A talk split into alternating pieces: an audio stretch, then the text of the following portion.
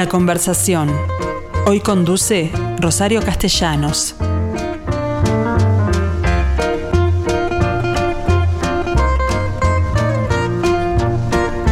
Hola gente, ¿cómo están? Bueno, una vez más aquí con ustedes, hoy para tratar un tema de muchísimo interés, porque la ciencia, en el mundo necesita ciencia, la ciencia necesita mujeres. Es una frase que hemos escuchado y en la cual últimamente estamos todos de acuerdo, porque vaya si la pasada experiencia con la pandemia no lo demostró. Pero ciencias hay muchas, no solamente la, la, vinculada a la medicina. De manera que hoy voy a hablar con dos científicas muy jóvenes que van a ser eh, premiadas por L'Oreal, que entendió esto de, la importancia de la mujer en la ciencia y anualmente entrega entonces este reconocimiento, obviamente apoyada por UNESCO, por el Ministerio de Educación y Cultura de nuestro país, de manera que Victoria Calzada y Erika Telis, que ustedes ya escucharon en la, mesa verde hoy, vuelve a estar con nosotros. Victoria, voy a comenzar contigo. ¿A qué te dedicas? Ya que hay tantas ramas de la ciencia. Bueno, que prácticamente se aplica a todo. Bueno, muchísimas gracias primero que nada por invitarme. Em, bueno, yo me dedico eh, más eh, en el área salud, en lo que es la biomedicina. Particularmente trabajo con biofármacos eh, a base de oligonucleótidos, pequeños ADN que se unen específicamente a moléculas que están presentes en tumores y de esa manera podemos hacer diagnóstico y terapia de los mismos. Bien, ¿en dónde trabajas? Trabajo en el Centro de Investigaciones Nucleares, que es un instituto de la Facultad de Ciencias mm. de la Universidad de la República. Bien, vayamos ahora a la otra invitada, Erika. Telis. ¿Y, tu rama cuál es? Bueno, eh, casualmente nosotras hicimos el grado juntas, somos compañeras de generación, muy jóvenes ambas, este, pero me dedico más, no a la parte hice bioquímica, pero mis posgrados los hice en química y orientados a lo que es la electroquímica. Este, y bueno, y dentro de la electroquímica, la conversión electroquímica de energía, que es la conversión de energía química en energía eléctrica. Es decir, un, un tema también de último momento. Totalmente, porque además dentro del el área de trabajo del grupo este, trabajamos en lo que presenté el proyecto, que es baterías recargables de litio-ion, y por otro lado en hidrógeno verde. Entonces son los dos temas que hoy creo que en todo lo que tiene que ver con el cambio climático este, se está hablando bastante. Bien, entonces eh, estas dos científicas que he invitado sin saber exactamente a qué se a qué se dedicaba cada una de ellas, en realidad resultaron ser eh, perfectamente aplicables a lo que hoy entendemos fundamental. Y en esa materia, ¿qué opinan sobre la situación de, este país en un mundo que está globalizado en materia de ciencia y otras? En el área de las mujeres en la ciencia o en el área de la ciencia en el mundo? La ciencia en el mundo empecemos, después vamos a hablar de las mujeres también. No, yo creo que es muy importante eh, valorizar más lo que es este, el conocimiento. Me parece que la ciencia ha demostrado, y sobre todo en la pandemia, la mm. importancia que tiene para la sociedad y la academia en la transferencia de ese conocimiento a la sociedad y creo que, es importante seguir en ese camino, en lo que es Uruguay puntualmente, me parece que faltan muchos apoyos para que más personas se puedan dedicar a ciencia. Nosotros tenemos realmente muy recortado, no solo ahora, sino desde hace muchos años ya, este, el tema de acceso a becas, a lo que es la carrera docente.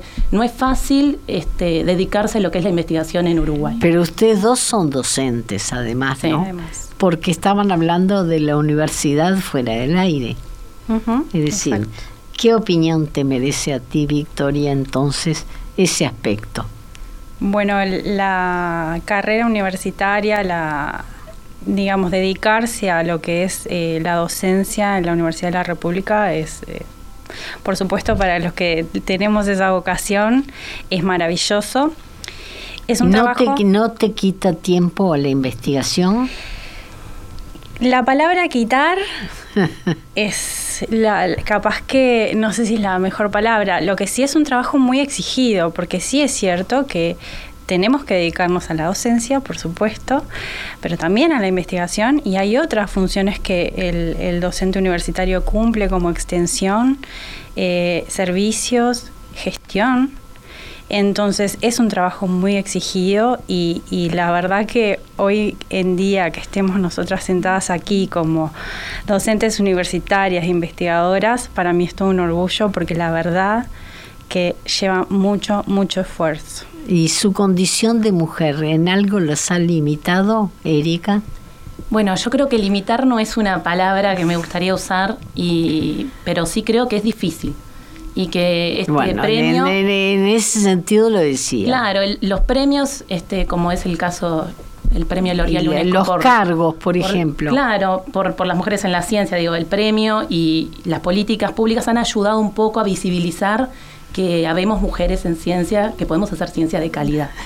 Este, pero evidentemente hay un camino todavía por trazar, porque como tú estás mencionando, el tema de los cargos, hay un estudio hecho en lo del AR que es muy interesante y habla justamente de los cargos al inicio de la carrera docente y los cargos altos, que son los grados 4 y 5, y la diferencia porcentual que hay eh, de cargos ocupados por mujeres y de varones, que al principio de la carrera son mayoritariamente mujeres y al final de la carrera son hombres.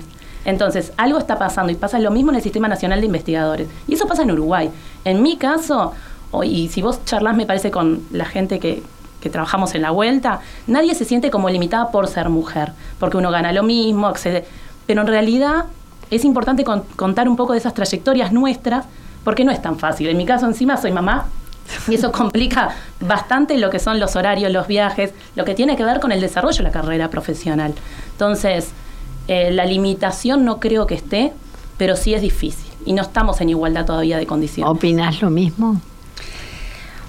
Bueno, capaz que tengo algunos matices. Victoria, eh, en este caso. Sí, entiendo que, mm, que bueno, quizás la voz de la mujer Em, no ha sido escuchada. Eh. Bueno, nuestros oyentes les aseguro que conocen perfectamente el valor de las mujeres en la ciencia, no solamente porque estuviste temprano hoy, sino que a lo largo de toda la pandemia hemos consultado a siempre a igual número de mujeres que de hombres en materia de biología, de, materia de, de ciencia vinculada a la medicina, ¿no? Sin duda, eh, hoy, hoy, es, hoy, hoy es otra cosa que lo que era años atrás. Lo que pasa es que, que seguimos viendo ese, digamos, hay, hay, un estereotipo que se creó hace muchos años, que es que, que, el hombre tiene que hacer ciencia, el hombre hace ingeniería, el hombre es el que eh, puede hacer carreras de, digamos, lo que es ciencia, ciencia dura.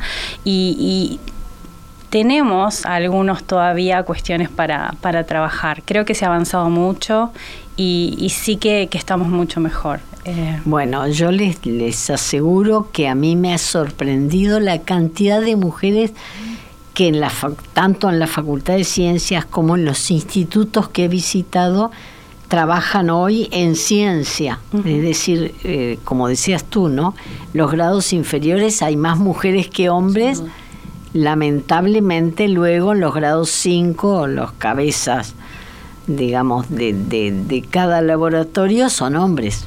No, no o sea, me parece que ese cambio se está viendo. Actualmente tenemos a la decana de Facultad de Ciencias y a la decana de Facultad de Ingeniería. Las dos son mujeres y eso también muestra que hay un cambio.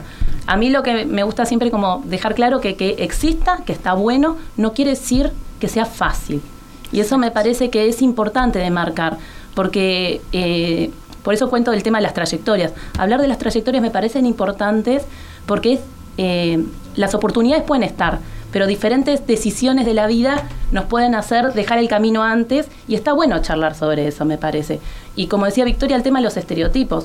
Existe todavía, más uno ve en las imágenes, ve que el tema del estereotipo de, y sobre todo en las ingenierías, que es donde yo trabajo en ingeniería electroquímica, trabajo en el Instituto de Ingeniería Química, este, todavía está eso como el hombre, el lógico, y la mujer la que le aporta la sensibilidad. Y esos estereotipos, no es que la mujer no pueda ser sensible, pero el hombre también lo puede ser. Y lo mismo ocurre con la lógica. la lógica. Exactamente, porque la mujer no puede ser lógica. Entonces, esos estereotipos hay que empezar a desconstruirlos y me parece que viene desde las primeras infancias, ¿no? Bien. Eh, ¿Qué les parece si consultamos ahora a Cecilia Cardoso de L'Oreal para conocer el objetivo de este premio? ¿Qué tal Cecilia? ¿Cómo estás? Hola, ¿qué tal? Qué bueno poder estar, estar acá charlando con ustedes. Todo muy bien, por suerte. Bueno, contame cómo se le ocurrió a L'Oreal hace tantos años eh, destacar eh, la labor que las mujeres han aportado a la ciencia.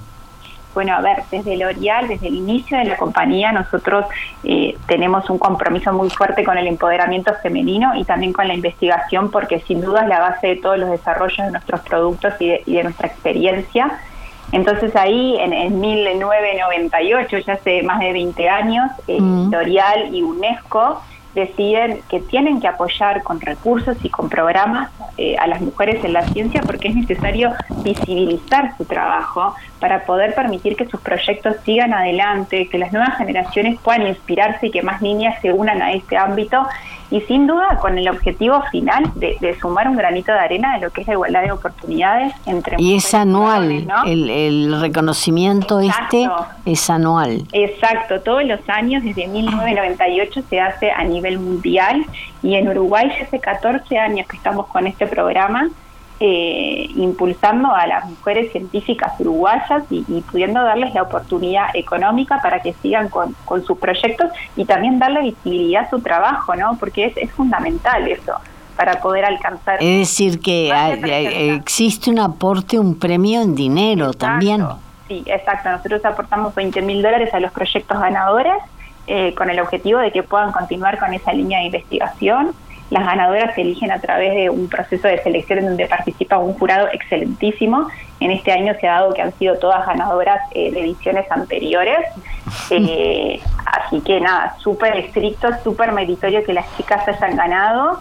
Eh, y estamos muy, muy felices de un año más con todo lo que ha pasado de la pandemia y, todas las cosas que ustedes conocen, nosotros Claro, porque además tuvieron que suspender la ceremonia dos años. Total, dos años, por un tema de, bueno, de, no poder juntarnos todos, suspendimos la ceremonia, pero igual las chicas, por supuesto, se hicieron de su premio, por supuesto que impulsamos que tuvieran visibilidad y también que puedan inspirar. Erika tuvo la posibilidad de participar en un evento regional muy lindo que armamos por el Día de la Mujer y la Niña en la Ciencia, entonces es un trabajo que más allá del premio siempre estamos intentando darle, darle continuidad.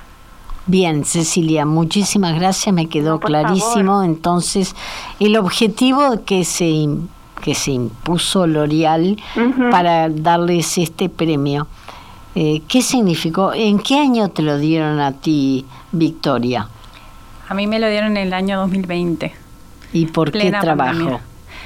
Por el trabajo, el proyecto se titula Desarrollo de biofármacos basados en aptámeros, eh, que bueno, como te decía, es un trabajo enfocado en, lo que es la biomedicina para diagnóstico y terapia de, cáncer de mama cáncer de mama particularmente. Es decir, ustedes lo que hacen es investigar fármacos que directamente pueden atacar el tumor eh, allí donde está. Exactamente. Y es más, eh, particularmente yo trabajo en el área de imagenología molecular.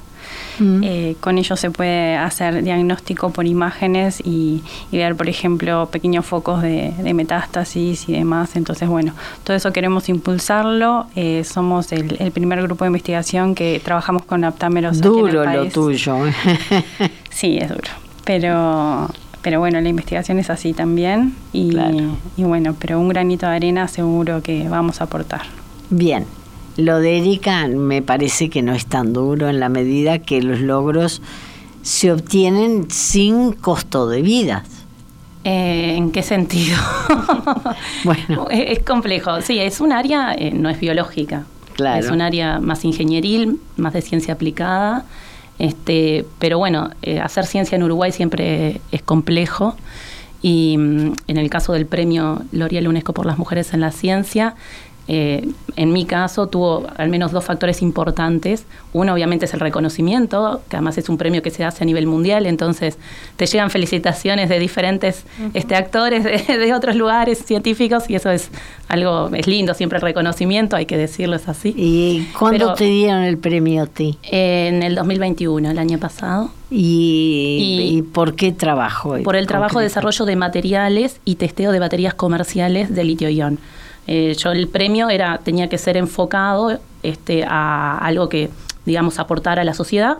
Entonces el premio, este, el proyecto que presenté, tenía un enfoque de ciencia básica, de generación de conocimiento, materiales, que es lo que hacemos nosotros en el laboratorio, materiales para baterías de litio-ion, y por otro lado el testeo de baterías comerciales, que significa estudiar, evaluar a nivel electroquímico las baterías que se importan en el país para movilidad eléctrica. Y si bien parecen como separados, en realidad el conocimiento de fondo es el mismo. Entonces quería como mostrar que se puede a partir de el conocimiento generado en la academia volcarlo al sector productivo. Y el premio tuvo, además de la plata, que es importante obviamente para poder comprar materiales, otro, otra, otro aspecto muy importante que fue la visibilización, como decía Cecilia. La visibilización de nuestros trabajos no es menor, porque hay mucha gente que no sabe lo que se hace en la universidad a nivel de investigación y que en la Universidad de la República pese a los pocos presupuestos que tenemos y a las dificultades que tenemos y como decía Victoria, a la cantidad de tareas que tenemos que hacer una misma persona, docencia, gestión, investigación, formación de recursos humanos, o sea, es un montón, pese a eso se hace investigación de calidad. Y además tú viajaste. Sí, he viajado, sí, no mucho, pero he viajado. Pero te han mandado a congresos, por sí, ejemplo. Sí, sí, por supuesto. Nosotros todos participamos de congresos. La diferencia de repente con otras personas es que yo no he hecho largas estadías de investigación en otros países debido, bueno, a que soy bastante apegada a mis hijos. ¿Cuántos tenés? Dos. ¿Dos? ¿De qué edades? El más grande va a cumplir 15, Ezequiel, y Pierina tiene 9. Bien. Claro, te necesitan a muerte. No es tu caso. No, yo no tengo hijos. No tengo hijos. Por eso capaz que tuve la posibilidad así de viajar eh, un poco más capaz que que Erika. Tuve, eh, cuando me entregaron el premio a mí, yo estaba haciendo una instancia postdoctoral en Estados Unidos de un año. Eh, es más, preocupadísima de cómo volver al Uruguay y, sin dinero poder llevar a, a, cabo mi investigación cuando me llaman por teléfono y me, me indican eso, que, que había ganado el premio. ¿Y por qué te, te preocupaba, eh, te preocupaba el dinero para volver a Uruguay? Y para hacer investigación se necesita dinero. Nosotros... Y, y, estamos hablando de que lo que invierte Uruguay en comparación con el mundo es capaz que con el 5% me quedo corta. Eh, con eso hacemos investigación de calidad, hacemos investigación que se conoce en, el resto del mundo. Eso te iba a preguntar, ¿en qué medida están conectadas con el mundo? Porque hoy por hoy Internet es tan fácil que te, que te conecte con otros investigadores, ¿no? De pronto con más medios que uno.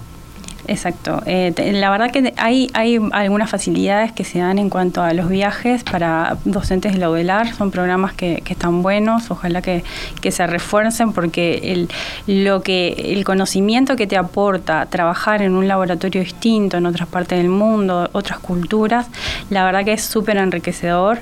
Yo, bueno, tengo, tengo muchas pasantías en, en mi carrera hechas y, la verdad que me han aportado muchísimo y en realidad muchos eh, son eh, en, cuanto a cooperación internacional también, porque bueno, a veces si no te financian a nivel nacional, uno tiene que, también buscar plata en, en otros lados. Exactamente. Y la verdad que nos aporta mucho, nos conocen, que, nos conozcan eh, hace que, podamos acceder a ese tipo de, de, financiaciones también internacionales y bueno, también es, es una forma de poder seguir haciendo nuestra investigación. Bien. Entonces, en un mundo machista, hay lugar para mujeres, aunque tienen que seguir peleándola, ¿no? Sin duda, sin duda. Me parece que el camino se está haciendo y es compromiso de todos, de todos y de todas, este, hacer, bajar un poquito esos estereotipos, pensarlos un poco más y, bueno, yo creo que... ¿Qué le dirías a tu hija, por ejemplo, en materia de, de enseñanza, porque en tu casa debe tenerlas, pero no sé en qué medida la escuela las orienta para eso. Bueno, esto es todo un tema, pero me parece que tanto a mi hija como a mi hijo, que los crío en igual de condiciones, eh, me parece que lo importante es no sentirse limitado. No, no pensar en esos estereotipos, no tanto eh, a veces en lo que es primera infancia, no es inculcarles la ciencia, sino es inculcarles la duda. Me parece que cuando uno inculca la duda, inculca que no hay límites, que está bueno preguntar, investigar. Investigar. Eso genera en sí ya adultos diferentes. ¿Mm?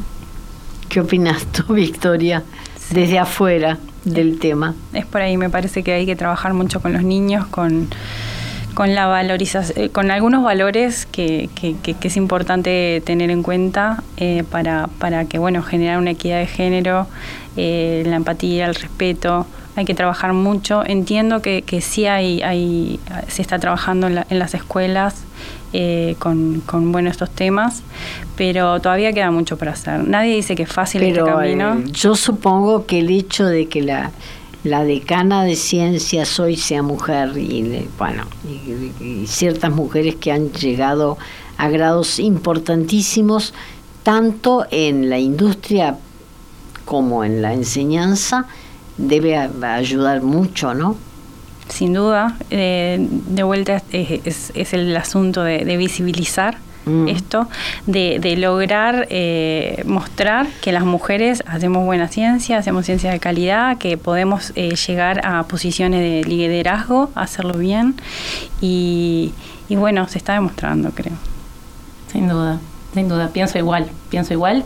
Y quería también rescatar, aunque sea un poco para atrás de lo que decía Victoria, el tema del presupuesto, que nos, eso es igual para todos en la investigación y, que a veces las personas no saben porque dicen, ah, si lo pueden hacer igual con esta plata, ¿para qué piden más? Claro. Bueno, y eso es un tema porque eh, cada vez es más difícil que las personas, los adolescentes, quieran dedicarse a la ciencia, porque cuando uno no le puede prometer una carrera dentro de la universidad, eh, también se vuelve un problema.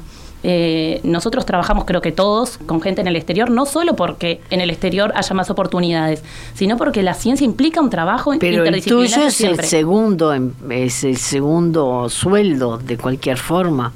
¿Cómo? No, yo soy divorciada además. No. Bien. Es el único ingreso de mi familia.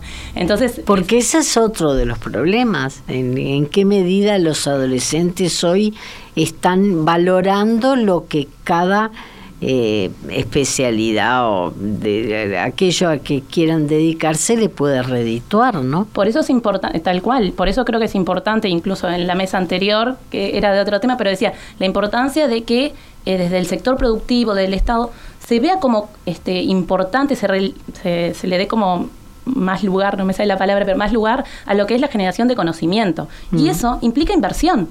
Si no hay una inversión, no se vuelve atractivo. Claro. Entonces es importante y la, realmente generalmente las personas no saben cuánto salen los reactivos, cuánto salen las importaciones, lo que implica para nosotros acá en Uruguay que los equipos se hacen en Europa, en Estados Unidos, importar un equipo nos sale el doble que allá. Tenemos menos presupuesto y nos sale el doble, de lo que sale. Y no se puede hacer acá. Eh, no, bueno, eso es otro tema, la industria. Pero justamente me parece que falta como eso, inversión en investigación y fomentar y fomentarla, eso, sí, solo, no solo monetaria, sino la, fomentarlo. Y eso es más que importante, me parece. Incluso en mi caso, que fui becada de iniciación, tuve beca de maestría, viví de becas hasta que conseguí la de en facultad, eso cada vez hay menos también. Y es importante porque son incentivos que en Uruguay aumentaron, existen, pero no son suficientes ni cerca. Estás hablando de becas para estudiar gratuitamente, ¿no? Sí en realidad son becas, o sea, es un aporte económico que se le da a profesionales, o sea, en nuestro caso nosotros nos recibimos licenciados en bioquímica y después... Pero mientras son estudiantes no tienen beca terminando la licenciatura en bioquímica, o sea, ya habíamos, ya éramos profesionales, ahí accedimos a becas para realizar nuestro, nuestra especialización, digamos, nuestro posgrado. Mm. Eh, digamos, complemento económico, en algunos casos es el, único ingreso que, tienen eh, algunos profesionales para hacer su carrera académica.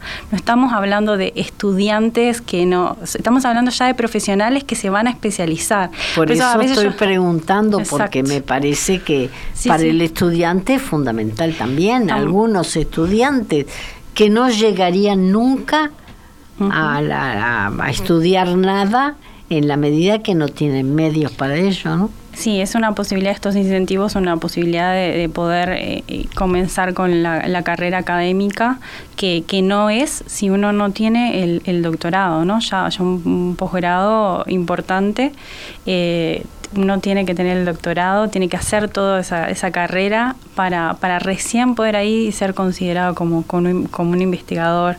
Entonces, eh, sí, por, por ahí hay que... Hay Sin el doctorado, tú decís que la sola carrera universitaria no alcanza. Eh, eh, para, para, no tenemos que hacer carrera académica para poder hacer investigación. No digo que, que, no se haga investigación si uno no es doctor, están títulos intermedios como la maestría y demás, pero, pero para poder formar a los investigadores que vienen, tenemos eh, los que estamos formando que tener un, nivel de conocimiento eh, doctor. de doctor. De doctor. Sí. Y no, y, las becas, bueno, es un, es un aporte, por supuesto, muy importante que hay que reforzar, eso no queda duda, porque está quedando mucha gente eh, afuera, o sea, sin poder entonces hacer su carrera académica. Pero yo quería, quería agregar una cosa más, y es el sistema de cuidados, porque hablamos de premios a las mujeres, hablamos de la ayuda que necesitan las mujeres hoy en día para visibilizarse, pero bueno, también es importante tener un sistema de cuidado bueno, porque estábamos hablando que es un trabajo muy exigido, con muchas, eh, digamos, eh, mucha carga de, trabajo a distintos y niveles. Y se te complica si tenés gente a, sí. a tu cuidado. Y en nuestra facultad, por ejemplo, en la Facultad de Ciencias, hemos peleado un, centro, un centro de cuidados. Y hemos obtenido algún apoyo de, la facultad, de, distintos centros que se han, se han juntado, pero se necesita mucho más. Se necesita mucho más, sobre todo con este tipo de trabajos que a veces implican irnos al exterior. Se necesita eh, reforzar el sistema de cuidados. ¿Y qué es lo que han logrado, por ejemplo? Y bueno, a puro esfuerzo se ha logrado, por ejemplo, generar una, una colonia de vacaciones en ese sentido en la facultad, pero, pero los aportes son muy bajos, o sea, eh, con, ¿Y quién se ocupa de los niños o de los viejos que podés tener también a tu cuidado, no? Y bueno, por eso. son cosas que, hay que tener en cuenta cuando estamos hablando de este tipo de, trabajos que son muy, muy exigidos. Entonces... Eh, Erika, por supuesto que está en el tema y hace que sí con la cabeza. no, es que el, tema de cuidados es importantísimo porque siempre, como dijiste tú, no solo niños, sino adultos mayores, recae generalmente en las mujeres. Y eso también hay que visibilizarlo, porque es un tema. Eso también debe cambiar, que no solo recaiga en las mujeres el tema de los cuidados. Pero, pero sí, es importantísimo y en otros lugares del mundo eh, que seguramente también Victoria ha visto, normal, es normal que donde haya un centro de investigación haya una, escuela, una guardería, una... Entonces, la gente eh, que es investigadora, que trabaja en esos lugares... Puede compartir... incluso almuerza con sus hijos. Exacto. o sea, en el horario de corte hay un lugar donde los padres, cuidadores, almuerzan con los chicos. Y eso implica que por lo menos tenés cubierto el horario de trabajo en un lugar tan cerca, porque no es menor también la cercanía. Porque si yo tengo que llevarlo a un lugar y me queda a 40 minutos donde está, pasa un accidente, se siente mal, cosas que le pasan normalmente a los chicos, no se toman cuenta. Acá vos estás en el mismo predio. Esas cosas existen en muchísimos lugares del mundo, incluso acá nomás, pero, Argentina, ¿no? No estoy diciendo pero ¿no Europa. crees que están, estamos demasiado lejos de lograrlo? Sí, porque falta... Falta eh, muchísimo. Y falta sobre todo quererlo primero. O sea, no desde el lado de la necesidad nuestra, sino gubernamental, estatal, que haya un cambio real en eso. Eh, como te digo, esto pasa en Argentina, no es que pase en primer mundo. Este, en el Centro Atómico Bariloche, que está acá nomás, eh, funciona de esa manera. Sí, y tener en cuenta que los experimentos a veces no esperan por uno. a veces un experimento, hay algo que sale mal, un reactivo que te llegó más tarde de lo que esperabas, estas cosas ocurren todos los días. Entonces uno a veces tiene que arreglar su vida diaria para que quedarse un par de horas más y resolver ese tipo de situaciones que, que bueno, eh, no, no, sé si te ha pasado a vos, Erika, pero yo hay experimentos que a veces los tuve que hacer a las a la una de la mañana, a las 4 de la mañana. Eh, no son cosas fáciles y son cosas que, que tienen que considerarse a la hora de, de, bueno, de, de, reconocer el trabajo de los investigadores en el país, de las investigadoras mujeres, por supuesto. Y, y bueno, poner mucho más de lo que estamos Pero poniendo. ustedes como mujeres saben que además tienen otros problemas, más allá de que estoy convencida de que son los equipos mixtos son lo mejor que nos puede ocurrir, uh -huh. pero ustedes tienen problemas. ¿En qué sentido? Porque me parece que la pluralidad siempre es bienvenida. Mixtos, eh, independiente del género total, me parece que la pluralidad y en todos los conocimientos, pero en ciencia. Pero de, de es tus hijos te encargas tú. Y no, eh, tengo todo un sistema de cuidados que de ayuda, de contención. Yo este, no hubiese, yo me siento privilegiada. Para mí es muy difícil ser investigadora, dedicarme a esto con la pasión que tengo, las dificultades que tiene para cualquier investigador y ser madre, sin duda. Pero tengo todo un sistema de cuidados, tengo al papá de los chicos, a la familia del papá, a mi familia. Hay un montón de gente que ayuda y colabora en lo que son el tema de cuidados. Pero eso no le pasa a todo el mundo. Claro, este, eso te iba a decir. Son de las cosas, vamos a decir, tú positivas. Mismo de ser, dijiste, tú mismo dijiste que sos privilegiada. Sí. Es decir, sos de las menos que tiene ese y, tema resuelto. Y también tuve a Fernando Sinola y a Verónica Díaz, que fueron mis jefes y me recibieron cuando tenía era estudiante todavía y caí embarazada un día, porque obviamente tan joven no, no lo había planificado, pero sí caí hermosamente embarazada, digo, ¿y ahora? y para nada sintieron un problema con eso. Y eso habla de las personas también, porque hay muchas personas que sí sienten un problema y ahora no vas a rendir o te vas a dedicar a la maternidad y no vas a ser una buena investigadora, no es lo que yo decido como una investigadora. Y ellos me contrataron así. De hecho, mi primer grado fue en Facultad de Ingeniería con Verónica Díaz en el año 2006, embarazada. Entonces, eso no lo hace cualquiera y yo siempre lo menciono, no solo por agradecimiento, sino porque esas son las cosas que hacen la diferencia en las carreras académicas de las personas.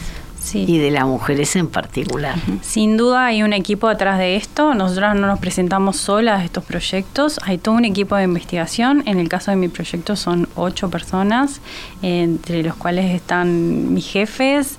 Y, y sin duda es muy importante eh, estar eh, cercano a personas que, que te permitan crecer. Eso es muy importante, más allá de hacer lo que te gusta, eh, que, que, que, nos den la posibilidad. Que tengan la cabeza preparada para aceptarlas como buenas investigadoras, aunque sean mujeres. La generosidad, la generosidad en el conocimiento, me parece que sí. eso se nota claramente y creo que después de varios años que, que, tenemos trabajando, creo que Victoria debe sentir exactamente uh -huh. lo mismo. La, la, generosidad del conocimiento es lo que hace la diferencia para que alguien pueda crecer o no dentro del ámbito académico. Bien. Victoria Calzada, Erika Telis, felicitaciones a ambas porque mañana van a recibir en una, en una ceremonia muy postergada, van a recibir el premio de L'Oreal eh, de la sala de presidentes del edificio del Mercosur, uh -huh. que según recuerdo es el ex Parque Hotel. Bien, a las nueve y media de la mañana entonces allí estaremos. Muchísimas, Muchísimas gracias a las dos. Muchas gracias. Felicitaciones de mi parte porque obviamente yo soy de, absolutamente convencida de que es una carrera para mujeres y ni que hablar que me maravilla la cantidad que veo en Facultad de Ciencias cada vez que voy. Muchísimas gracias. Muchas gracias por la invitación.